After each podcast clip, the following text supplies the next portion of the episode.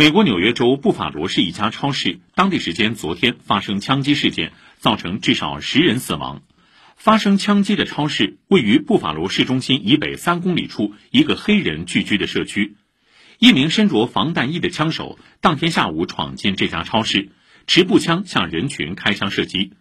警方证实枪手已被拘捕枪手身份和作案动机尚未公布。